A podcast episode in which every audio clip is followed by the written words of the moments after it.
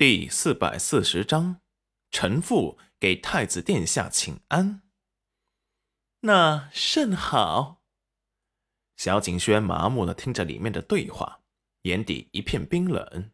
过后想到了什么，立即假装没听到，走了过来。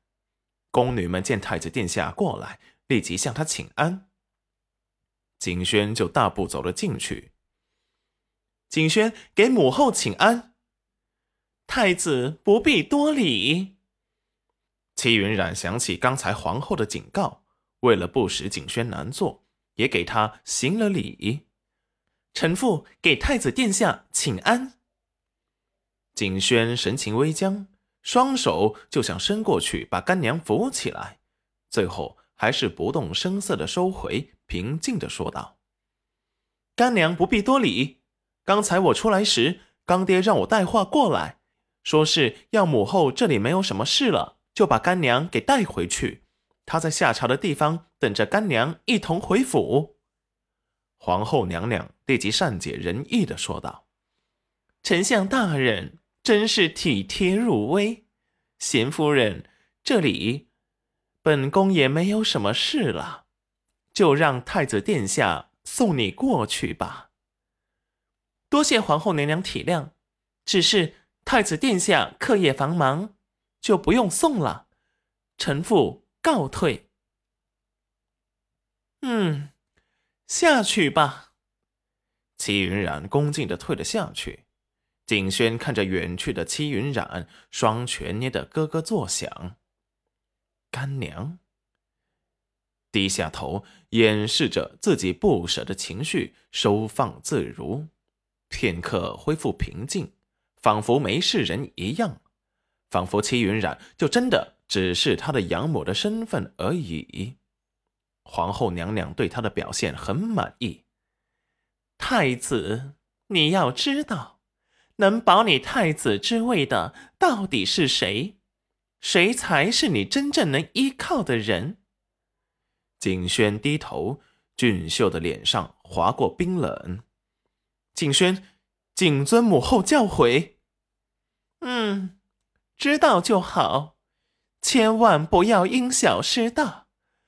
你父皇啊，对你和他们如此亲近，已经很不满了。你可要自己在心中掂量掂量，到底孰轻孰重。等你得到了皇位，你什么都会有，到时候你想做什么便做什么，谁能管得着你？景轩低头没有说话，看起来异常乖巧，可是那双深不见底的眸子却闪过凉薄。说什么得到了皇位就可以为所欲为，不过是给他画个大饼，让他听话而已。可是最后谁算计谁还不一定呢。齐云染一出来，裴元君就紧张的迎了上来，看着戚云染没事，松了一口气，眼神看向了他身后的暗卫，见他们摇头，才安了心。我们回去吧。我们回去吧，不急，我带你去个地方。说完，出了宫门，拉着戚云染上了马车，让马车向着京城郊外赶去。戚云染看着马车外，只见外面一片热闹欢腾的景象，处处透露着繁华。京城的建筑全修改成了他画的房屋的模样。裴元君带着戚云染轻松的出了城，他们要去郊外的一个庄子。以前在裴新村后山，娘子就喜欢种地，所以五年前他在金家买了庄园和田地。要是他在丞相府玩腻了，可以来这边小住散散心。现在肚子里有孩子，更不可大意。方神医已经告诉他。娘子的身体因为上次的早产，身体里多少有些损伤，要好好的休养，免得会有早产或者流产的现象。是关于娘子的身体，他就格外的上心。